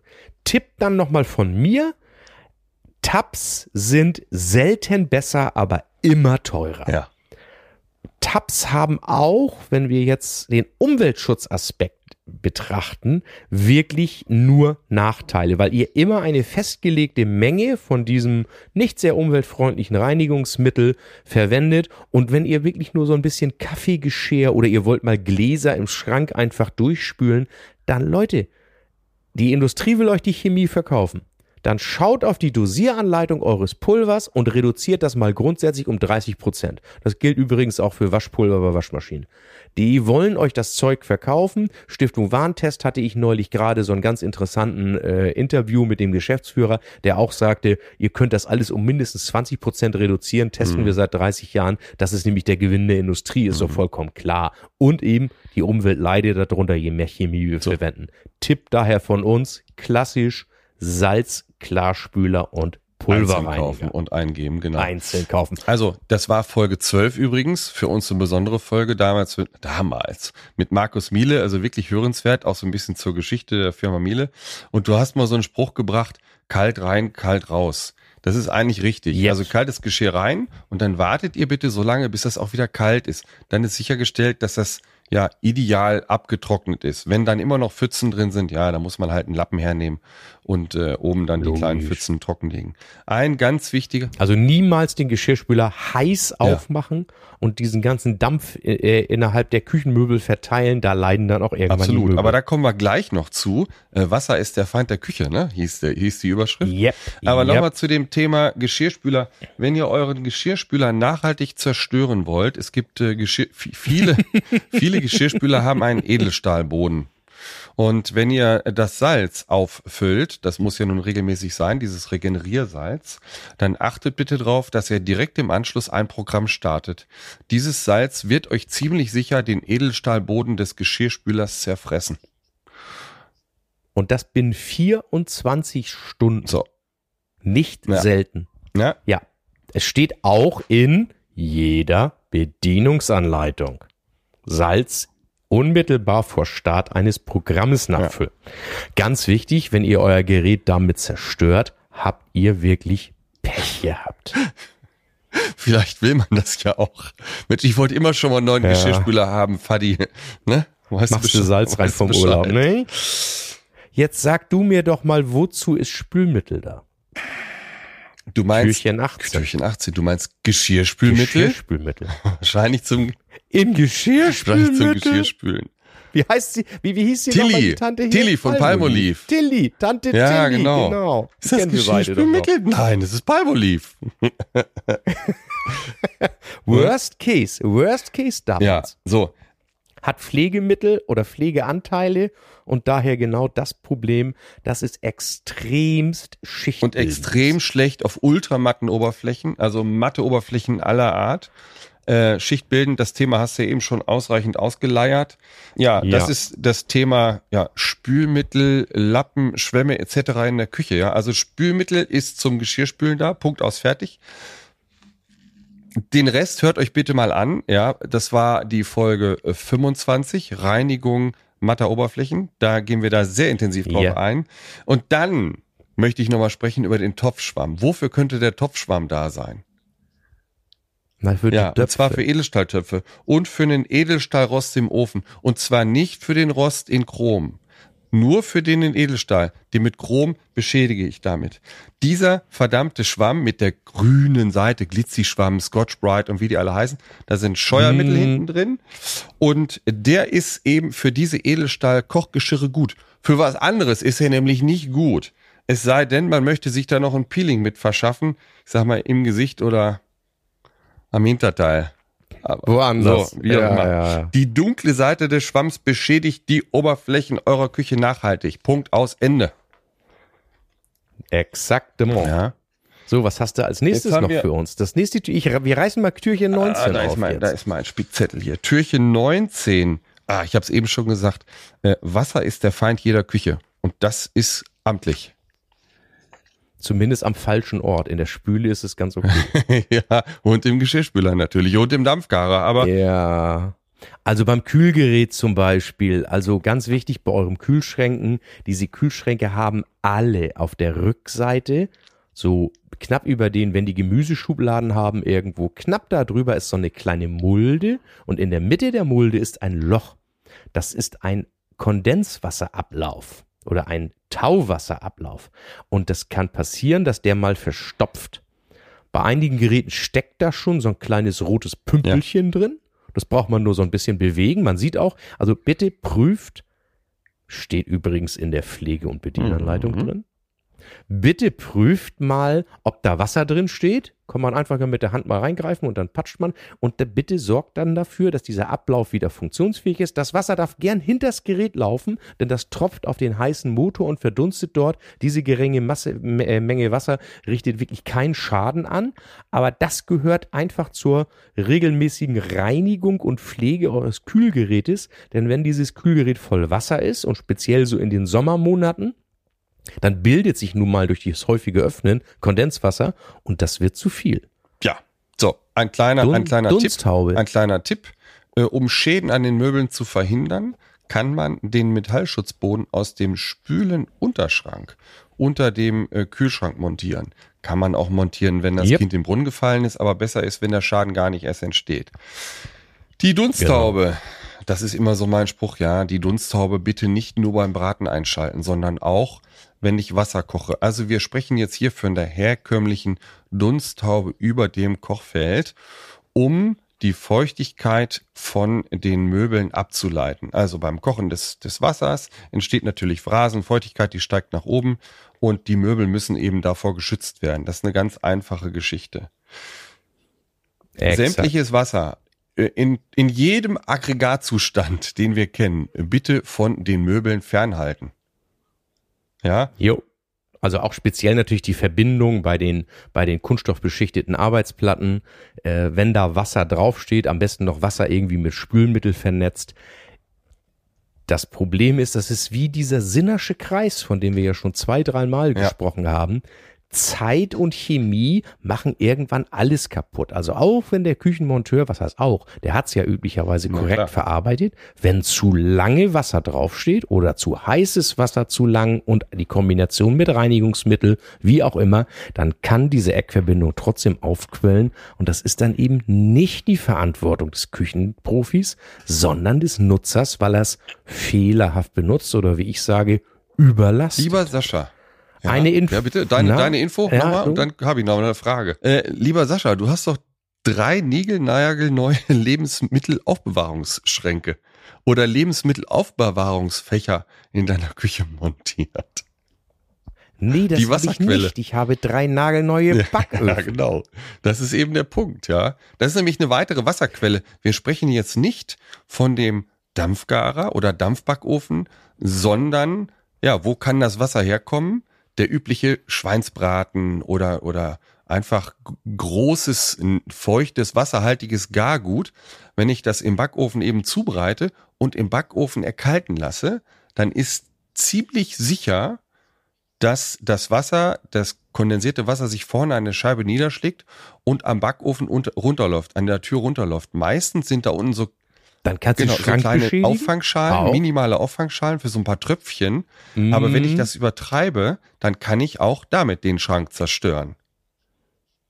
Eher so der gängige Grieche zum Beispiel, wenn der sein Massaker Mu- macht. Wie- wie heißt das Moussaka. nochmal? Ja, Moussaka. ist ja das Gleiche. Ist ja das, ist, ist alles zerhackt. Ja, sehr. Äh, da ist, da ist das wirklich üblich. Die lassen das im Backofen dann abkühlen. Also das muss man denen dann immer mal abgewöhnen. Ich, Leute, wenn es heiß im Backofen fertig ist, dann macht ihr die Tür auf zumindest.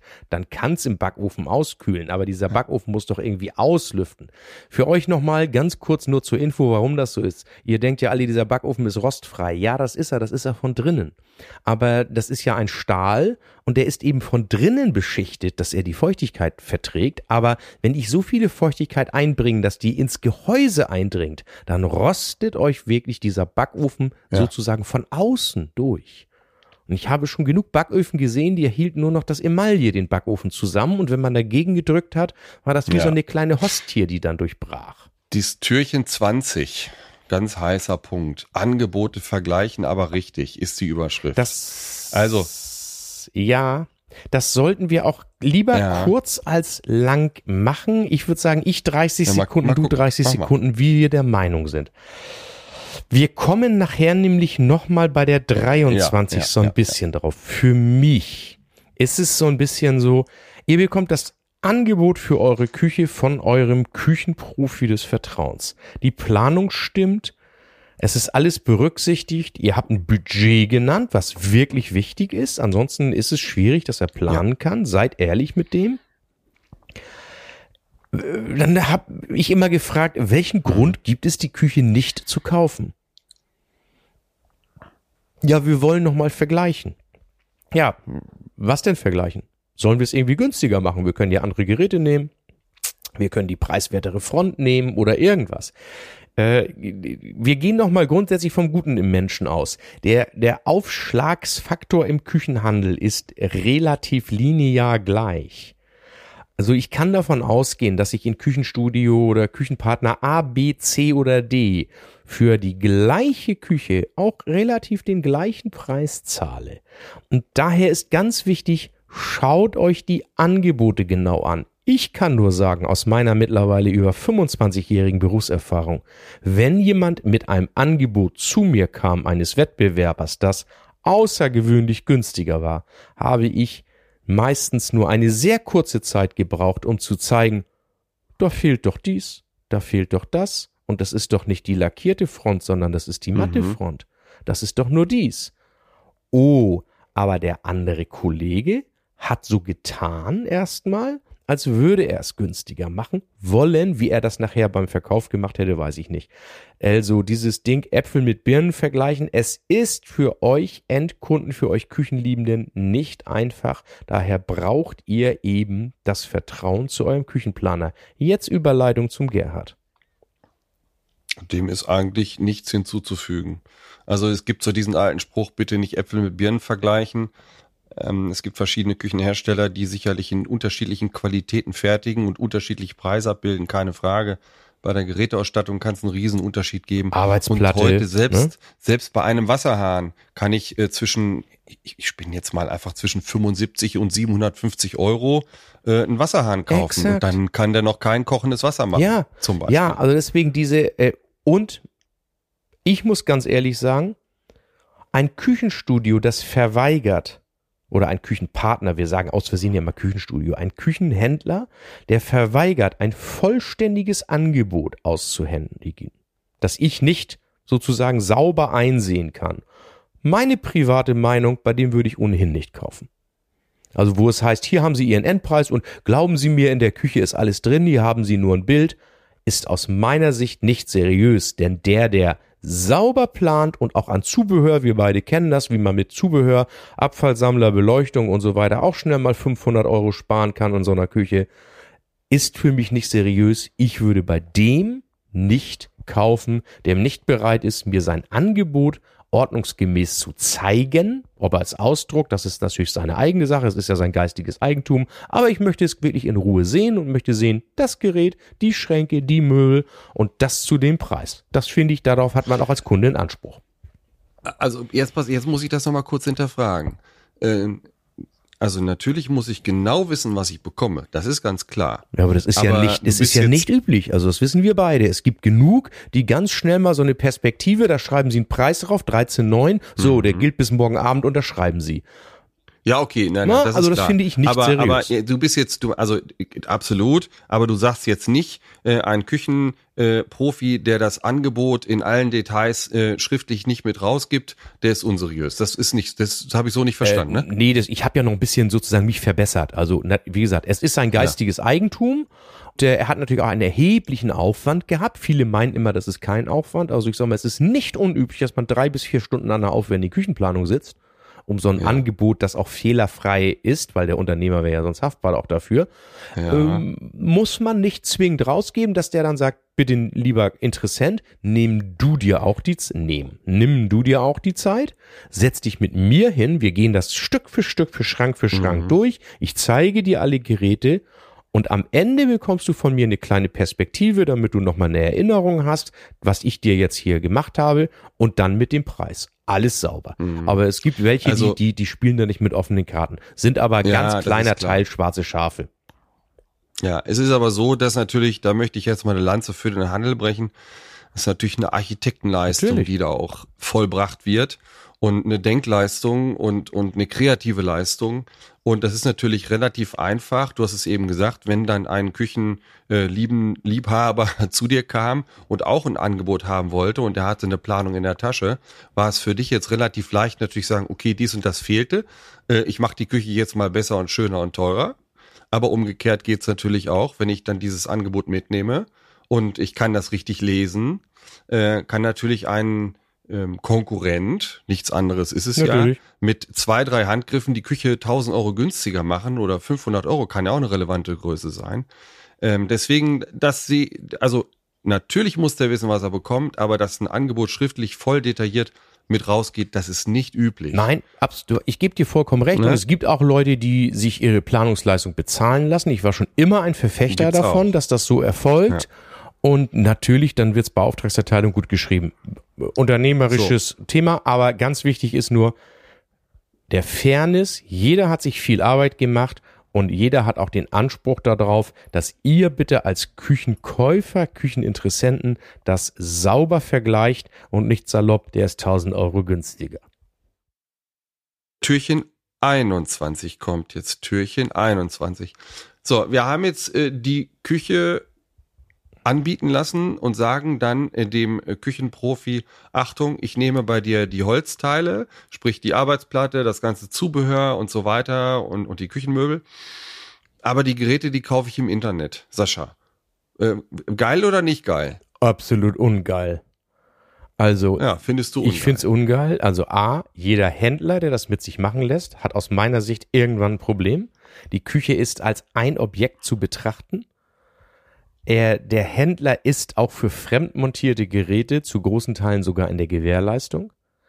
Und für Planungsfehler, dass also dann ein falsches Gerät bestellt wird seitens des Kunden, ist natürlich der Kunde verantwortlich, der Käufer. Wenn jetzt eine Mikrowelle nicht in die Nische passt, so klassischer Fehler irgendwie, oder Kühlschrank. Oder der Geschirrspüler. Ja, Geschirrspüler, kein XL-Gerät, obwohl erforderlich, oder die Front passt nicht davor.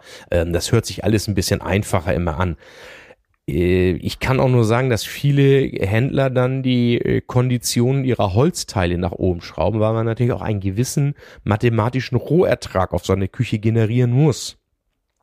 Richtig. Es ist sinnvoller, genauso haben wir es ja auch gesagt in der Folge der Preis. Es heißt, liebe Küchenliebenden, wenn euer Budget 15.000 Euro sind und der bietet euch 16.300 Euro an, dann sprecht ihn doch exakt drauf an und sagt, lieber Küchenprofi, es tut mir leid, ich habe 15.000, ich kann und will nicht mehr ausgeben. Gibt es eine Möglichkeit? Und dann wird euch jeder Berater Möglichkeiten aufzeigen, wie das funktioniert. Sei es ein Ausstellungsgerät, seien es besondere Zahlungsmodalitäten vielleicht auch oder vielleicht eine andere Ausstattung. Vielleicht habt ihr euch ja in der Ausstellung eine Spüle ausgesucht, die 1300 Euro kostet. Nur weil ihr sie gerade hübsch fandet, aber den Preis nicht, nicht kanntet. Und jetzt schlägt er euch eine Alternativspüle vor, die nur 700 Euro kostet. 500 Euro Also, gespart. Nochmal ganz kurz. Wir verteufeln das jetzt nicht grundsätzlich, dass man Geräte im Internet kauft. Ich schon. Das kann für den Handelspartner, ja, Dusche ist ja in Ordnung. Private Meinung ja okay. natürlich. Also, ist ja gut. Es gibt durchaus Handelspartner, Küchenprofis, die das auch gerne begleiten. Äh, Wichtig ist dabei eine sehr, sehr gute Kommunikation. Das kann aber auch sehr gut sein, dass der Profi dann sagt, okay, besorg die Geräte, ist kein Problem. Ich berechne dir einen Einbau. Da müsst ihr dann mit leben. Das ist ja, Ja. nur das Mindeste, das ist ja klar. So, aber um Fehler zu vermeiden, lehnen es eben viele Küchenprofis ab. Das kann man schon sagen. Also, Also, was natürlich ob man dann nicht, immer was spart. Ja, was natürlich nicht heißen soll, ihr habt euch vor einem Jahr einen neuen Geschirrspüler in eurer alten Küche anschaffen müssen, weil der andere defekt ist. Das ist üblicher äh, Handelsstandard, dass dort gesagt wird, ja, wenn es möglich ist und ihr habt dort das korrekte einbaufähige Gerät gekauft, dann wird das natürlich integriert. Darüber brauchen wir natürlich nicht reden. Genau. Ne? Das ist natürlich So, klar. Ja. Ja, jetzt habe ich meine Küche gekauft, egal wie, ob in Einzelteilen, äh, teilweise im Internet, teilweise beim Profi. Und jetzt möchte ich die noch selber montieren. Das Türchen 22. Die Selbstmontage der Küche. Sascha. Ja, warum nicht? Also wichtig ist nur, ich sag mal, ein deutlich erhöhtes handwerkliches Grundgeschick und gutes Werkzeug, das wir hier ja auch immer mal Absolut. empfehlen, gehören dazu. Ich habe auch in meiner Zeit auch ab und zu mal Deals gemacht, wo dann wirklich jemand eine sehr, sehr teure Küche kaufte und sagte, ach du, ich bin wirklich finanziell da ein bisschen an, am Ende kannst da noch was machen. Und ich den auch jetzt kannte als wirklich sehr, sehr guten Handwerker. Habe ich gesagt, pass Mhm. auf, wir machen Deal. Du stehst zwei Tage mit bereit und ich streiche den zweiten Mann. Weil ich genau wusste, der reicht zum Anfassen und ich Mhm. hatte nur gut ausgebildete Monteure, die kosten eben 50 Euro und mehr die Stunde. Und der zweite muss ab und zu mal Hilfstätigkeiten machen. Ähm, hab dann aber auch ganz klar gesagt, wenn mein Monteur mir sagt, dass du nicht zu gebrauchen bist und er deswegen länger braucht, dann bezahlst du eben mal vier, fünf Stunden mehr. Aber grundsätzlich berechnen wir nur den einen. Funktioniert als Variante 1 gut. Selbstmontage sonst auch bitte nur, wenn ihr es wirklich gut könnt oder euer Schwager ist gelernter Schreiner, dann solltet ihr das auch hinkriegen, wenn der schon mal Küchen montiert hat. Funktioniert. Wie lang ihr dann braucht, ist in Ordnung. Faustregel, der Wert einer Küchenmontage liegt im Branchendurchschnitt bei 8 bis 12 Prozent. Aber ihr tragt natürlich auch das Risiko, wenn ihr euch mit der Arbeitsplatte versägt, wenn euch was runterfällt. Das muss man natürlich alles wissen. Aber ich habe es lange Jahre erfolgreich gemacht. Ich habe viele Küchen zur Abholung verkauft, habe aber auf eins bestanden. Ich bin trotzdem immer hingefahren, habe es Aufmaß gemacht. Weil Mhm. auch ein guter Handwerker ist eben kein Küchenprofi und weiß nicht, auf was er alles achten muss. Das solltet ihr machen, weil das wäre mein Tipp zur Selbstmontage. Wenn ihr euch das zutraut oder wenn ihr es könnt, ja. Aber äh, bezahlt zur Not dieses Aufmaß nochmal extra. Das sollte der, der die Küche für euch bestellt, lieber machen. Punkt. Ja. Ja. Wir nähern uns dem jetzt, Heiligen jetzt, jetzt Abend. kommen wir, genau, jetzt, jetzt könnten wir eigentlich schon mal so, so einen kleinen Tusch haben für das Türchen 23, Sophia, so einen kleinen Tusch. Den großen Tusch brauchen wir dann bei der 24. Das Türchen 23. Das ist uns wirklich wichtig und das war im Grunde genommen unsere erste Podcast-Folge Ja. mit der Überschrift Küchenkauf ist Vertrauenssache. Unsere erste Episode. Da habe ich so ein paar Stichworte einfach zu aufgeschrieben und das trifft's eigentlich ganz gut. Mit schlechtem Gefühl beim falschen Verkäufer sitzen geblieben. Das ist nicht schön. Die Zeit war knapp, ist auch keine gute Idee. Nee, Küchenkauf ist einfach Vertrauenssache. Kaufe da, wo du auch reklamieren kannst, ist so ein Leitsatz. Kaufe möglichst regional, sprich, dann kann ich natürlich auch äh, einen schnellen Service erwarten, einen Mhm. schnellen Austausch Mhm. oder ein, einfach eine schnelle Hilfe. Und wenn das Gefühl nicht gut ist, dann zieh die Jacke an und hau ab. nein, exakt. Das meine ich Gerard, so. exakt Also wenn, richtig formuliert. Das wenn muss kein Mensch- schlechtes ja. Geschäft sein. Aber Geschäfte werden zwischen Menschen gemacht und wenn das menschlich nicht funktioniert, abhauen. abhauen. Genau richtig. Freundlich Tschüss sagen, abhauen. Ja. Bringt nichts. Ja. Perfekt. Äh, übrigens, das kann man, äh, das steht allerdings auch dem Handel zu, ja.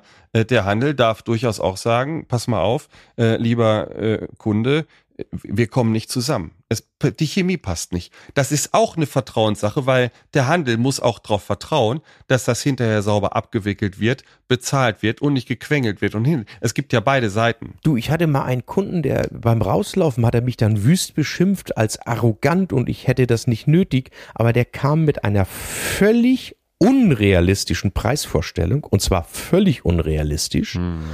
Und dann habe ich ihm aber ganz nett gesagt, wenn er von dieser Preisvorstellung nicht abrückt, mache ich ihm kein Angebot. Ja, sagt er, machen Ja. Sie doch trotzdem. Nein. Sag ich, tut mir leid, dafür ist mir dann meine Zeit zu schade, da muss ich mich um die Kunden kümmern, die dann bei mir wirklich auch sagen, sie haben ein Kaufinteresse. Aber äh, wenn der sagt, er will 8000 Euro ausgeben, wo ich schon sage, nein, unter 15 kann ich das nicht, also das lief damals wirklich da so weit auseinander, Ja. ich sage, ich mache Ihnen kein Angebot. Also das heißt, Sie wollen mir kein Angebot machen. Wenn Sie mir jetzt nicht zusichern, dass Ihr Budget sich auch ändert, nein. Ja. Also der Küchenkauf soll eine schöne Reise sein für beide Ja. Seiten. Und wenn das beiden Spaß macht, dann wird das ein tolles Projekt. Perfekt. Sascha, der groß, jetzt kommt der große Tusch und Sascha verkündet, was ist das Türchen 24? Türchen 24, das wird jetzt natürlich richtig lange dauern, was wir da noch alles sagen müssen. Liebe Küchenliebenden, der größte Fehler, den ihr machen könnt beim Küchenkauf, ist unseren Podcast nicht vorher zu hören. Hört unseren Podcast, nehmt unsere Tipps gerne an, nehmt unsere Tipps wahr, gebt unsere Tipps weiter und gebt uns auch gerne Feedback zu unseren Tipps und Hinweisen. Wir, ihr könnt uns über die sozialen Netzwerke, ihr könnt uns über E-Mail erreichen, über unsere Homepage küchenliebe-podcast.de. Wir freuen uns über Feedback, wir freuen uns über neue Abonnenten und wir freuen uns auf das Jahr 2024 mit euch Ja. zusammen. Ja, mehr ist dem nicht hinzuzufügen. Ich würde mal sagen, Du bist jetzt die- neugierig gleich. Ich weiß, die du Wert, drängst. wir, wir haben die wertvollen Tipps hier schön, schön erklärt. Ich weiß natürlich noch gar nicht, weil das Ding einmal unterbrochen war. Das wird, glaube ich, eine XXL Mixi Maxi Folge. Ja, wir kriegen's Komm, hin. Wir kommen, wir kommen zur, wir, wir lassen zwei Sachen heute ausfallen. Es gibt keine äh, Werkzeugliebe und keinen äh, Küchenhelfer. Wir Exakt. gehen gleich über. Es wird gefeiert. Weihnachten steht vor der Tür und Silvester. Wir brauchen noch ein paar Titel auf die Party-Playlist. Es gibt eine Spotify und Amazon Party-Playlist. Das Ding heißt Küchenliebe Party-Playlist. Ganz einfach. Äh, werden wir auch in den Shownotes verlinken. Äh, Sascha, ich bitte dich, Nee, du fängst an mit den Liedern. Du fängst Soll an. ich? Komm, auf, ich, ich- möchte den letzten Lacher des Jahres auf meiner Seite haben.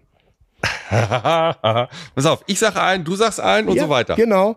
So, dann, das ist jetzt wirklich kein Quatsch, auf keiner Fete und auch im September spielt überhaupt gar keine Rolle, darf Last Christmas nicht Oh. fehlen. Wenn du Last Christmas von Wham spielst im Dann September, nach Hause, dann, dann, dann schütteln erst alle den Kopf, was ist da denn los? Und dann grölt der ganze Saal mit. Also, Last Christmas von Wham kommt auf die Liste. Zack.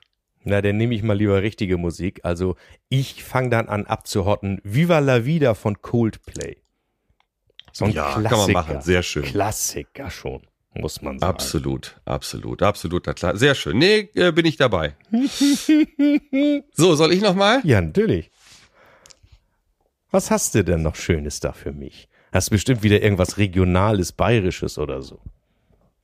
Nee, besser. Was denn? Wir haben ja, wir sind ja international, ne? Also deutschsprachig international. Wir haben ja noch ein paar Länder ringsrum. Ja. Ganz liebe Grüße nach Österreich. Da gibt es eine Kapelle, die heißt STS. Und da Mhm. gibt's ein Lied, das heißt Fürstenfeld. Ja, das kenne ich Und das natürlich. darf natürlich auch auf gar keiner Fete fehlen. Und wenn du da ein paar dabei hast, die das mitgrölen können, mir ist das nicht gegeben. Also mir fehlt da eine Gehirnwindung äh, zwischen Ohr und Mund. Es gibt Menschen, die können das einfach sofort mitsingen. Ist, da kann ich ein bisschen mitgrölen, aber Mhm. äh, das ist, die Österreicher, die gehen da ab wie ein Zäpfchen. Das Mhm. kann ich dir versprechen. So, das ist mein, mein Gruß äh, nach Österreich. Ja, meinen Gruß möchtest du jetzt hören, ne? Ich bin, äh, ja, erzähl. Also ich habe ja gesagt, ich kam eben gerade aus Hamburg zurück, ähm, saß im Auto und ich denke, meine Güte, also Viva la Vida wollte ich schon längst und wollte nur noch mal prüfen, ob schon in der Playlist drin ist, aber war dann ja nicht.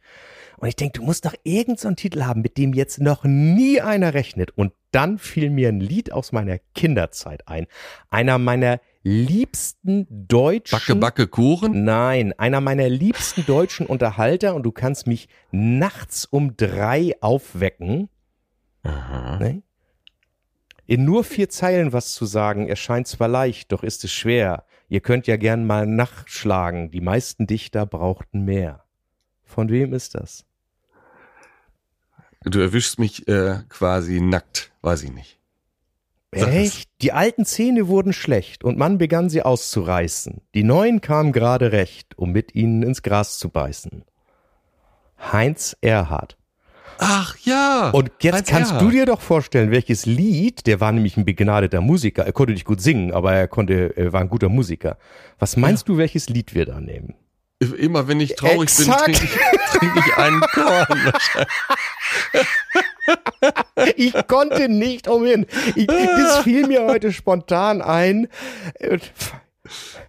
Ja. Das musst du dir gleich mal reinziehen, das Lied. Das machst du dir gleich mal laut an und deine Familie denkt, du hast Ja. komplette Vollmeise. Das meinen die sowieso, davon mal ganz abgesehen. Aber jetzt pass auf, ich, ich lege noch einen, lege ich noch für die Niederländer nach. Wer, also auch in den Niederlanden wird äh, Podcast gehört und da haben wir auch ein paar Hörer und Fans. Und da gibt es also liebe Holländer, darf man das so sagen, oder Niederländer, respektvoll, ja. Da gibt es einen Titel von, verzeiht mir bitte die Aussprache, von Guus Meeuwis, heißt er, glaube ich. Mhm. Und das Lied heißt Hate is a Nacht. Ja, da gehen die Kennst alle das? ab, ne? Ja, das haben wir doch Da in gehen Berlin die gehört. ab. Mhm. Da gehen die ab. Das kannst du dir nicht vorstellen. Äh, die, die, die Holländer, wir sagen das jetzt, das ist nicht böse gemeint, die singen das Ding alle sowas von textsicher Ja, mit. ja, ist so. Unfassbar. Also ganz liebe Grüße an, an äh, alle Niederländer und Küchenliebenden äh, auf der Oranje-Seite. Gut. Ja. So, mein Dann Lieber. haben wir es haben wir's geschafft. Also wir haben das ja kurz äh, angekündigt. Wir schalten um auf einen vierwöchigen Rhythmus. So, die nächste Folge kommt dann am 19. Januar im neuen Jahr 2024. Und wie gesagt, es kann durchaus sein, dass wir zwischendurch nochmal eine Sonderfolge einstreuen. Da werden wir uns dann aber melden. Und wenn ihr uns abonniert habt, dann gibt es automatisch auch eine Nachricht dazu. Und wir werden das natürlich auf allen äh, Social-Media-Kanälen ankündigen, dass da wieder was geht, dass da was Neues kommt. Dann also von mir erstmal, jetzt fange ich dann mal an mit dem Abgesang. Liebe Küchenliebenden, wir danken euch, ich danke euch von mir aus, von meiner Seite aus für euer ständiges und intensives Zuhören, für euer tolles Feedback, dafür, dass ihr uns abonniert, dafür, dass ihr uns liked. Wir wünschen euch ein schönes Weihnachtsfest im Kreise eurer Lieben ein gesundes vor allem und erfolgreiches und küchenliebendes neues Jahr 2024. Und lieber Gerard, das wünsche ich dir natürlich vor allem. Und das kleine Weihnachtspaket, das geht denn morgen auf die Reise nach Bayern. Ah, ich bin gespannt. Ich Ja. freue mich sehr. Ich ahne ja schon, was drin ist. Ja, auch von meiner Seite, liebe Küchenliebenden, äh, danke für ein zauberhaftes äh, Küchenpodcast-Jahr. Ein besonderer Dank geht natürlich auch wieder ins Sauerland. Liebe Sophia, danke, dass du uns immer so wunderbar produzierst und abmischst und äh, ein bisschen, äh, wie sag ich immer, Feenstaub auf die Tonspur rieselst, dass wir so gut klingen. Und wir sind ja beide hochprofessionell im Umgang. Selbst, selbstverständlich, als hätten wir nie was anderes gemacht. Exakt. Ja. Äh, die neue Folge, das Thema lassen wir auch übrigens offen. Da lassen wir uns dann was zu einfallen. Ja, es reicht erstmal, wenn das Datum steht. Exakt. Erstmal den Weihnachtsbaum schmücken. Also, Genau. vielen Dank Also. fürs Zuhören. Liebe Grüße aus dem hohen Norden. Alles Gute, viele Grüße aus Bayern, frohe Weihnachten, guten Rutsch, ciao, ciao. Und? Lebt ihr noch Küche? Oder liebt ihr sie schon, wie Gerard und Sascha? Freut euch auf die nächste Folge von Küchenliebe. Ich liebe meine Küche, wir sind ein schönes Paar. Ich mag ihre Gerüche und ich mag ihr